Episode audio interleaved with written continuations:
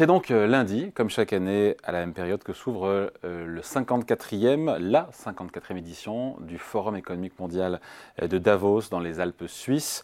Événement qui accueillera, comme chaque année, bien sûr, les grands de ce monde, les puissants politiques, économiques, le président français, le président ukrainien, le Premier ministre chinois qui fera le déplacement, secrétaire d'État américain Tony Blinken, mais aussi 800 grands PDG du monde entier. Bonjour Marie. Bonjour David et bonjour à tous. Bonne année. Tous mes voeux. Bonne année, tous mes voeux aussi. Marie Vizot, donc rédactrice en chef au service euh, euh, au Figaro Économie. Euh, c'est quand même dans un environnement géopolitique complexe, tendu, très incertain que s'ouvre ce World Economic Forum lundi. Et on pourrait bien croire que la géopolitique, d'ailleurs on l'a traité ici, est le risque numéro un pour 2024. Sauf que, sauf que, le rapport annuel du World Economic Forum nous dit que ce n'est pas la première des préoccupations ou des menaces qui inquiètent les grands dirigeants de ce monde dans les deux ans à venir. C'est une surprise. Expliquez-nous. Euh, ben oui, effectivement, David, vous avez raison, c'est une surprise. Vous avez bien euh, résumé l'état géopolitique euh, dans lequel se trouve le monde. Eh bien non, ce ne sont pas les conflits armés qui inquiètent les, grands dirigeants qui ont été interrogés à l'occasion de ce, rapport annuel, c'est la désinformation. C'est désormais perçu comme le risque planétaire numéro un pour les deux ans à venir.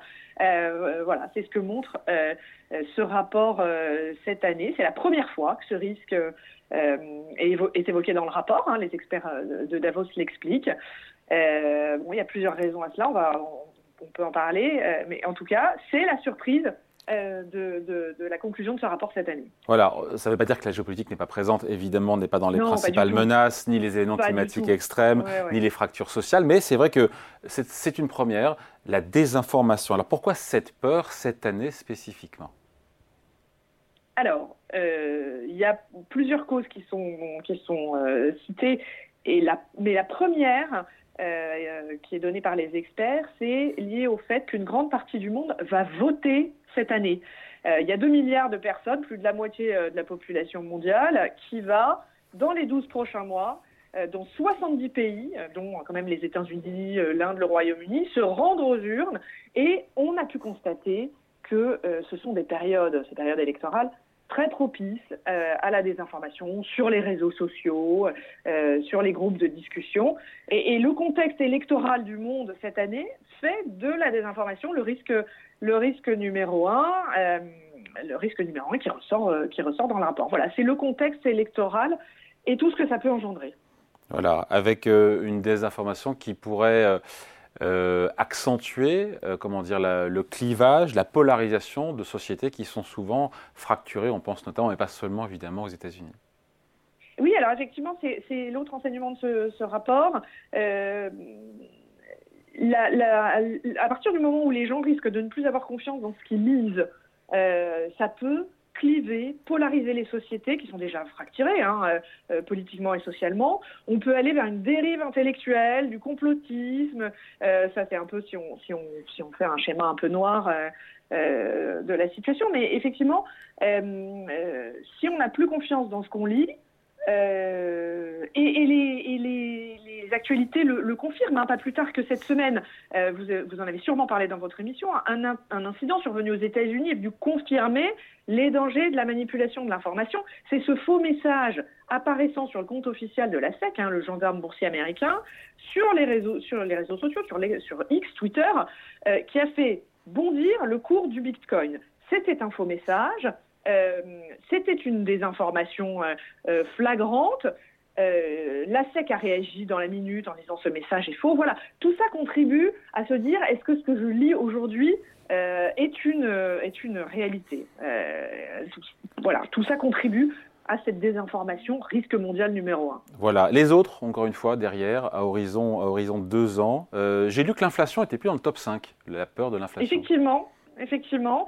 donc après la désinformation, on a quand même les événements météorologiques extrêmes, hein, le climat, qui est un sujet dont on parle quand même depuis plusieurs années à Davos, les cyberattaques, Viennent ensuite les conflits armés entre États dont on parlait euh, au début de notre euh, discussion. Inflation et ralentissement économique, ils n'ont pas complètement disparu, mais ils arrivent derrière. Euh, 7, 7, 8, 9e, 9e place respectivement les sujets économiques. Euh, et l'immigration non contrôlée qui arrive en, fin de liste. Ce sont des sujets qui étaient traditionnellement mis en tête des inquiétudes des dirigeants à Davos.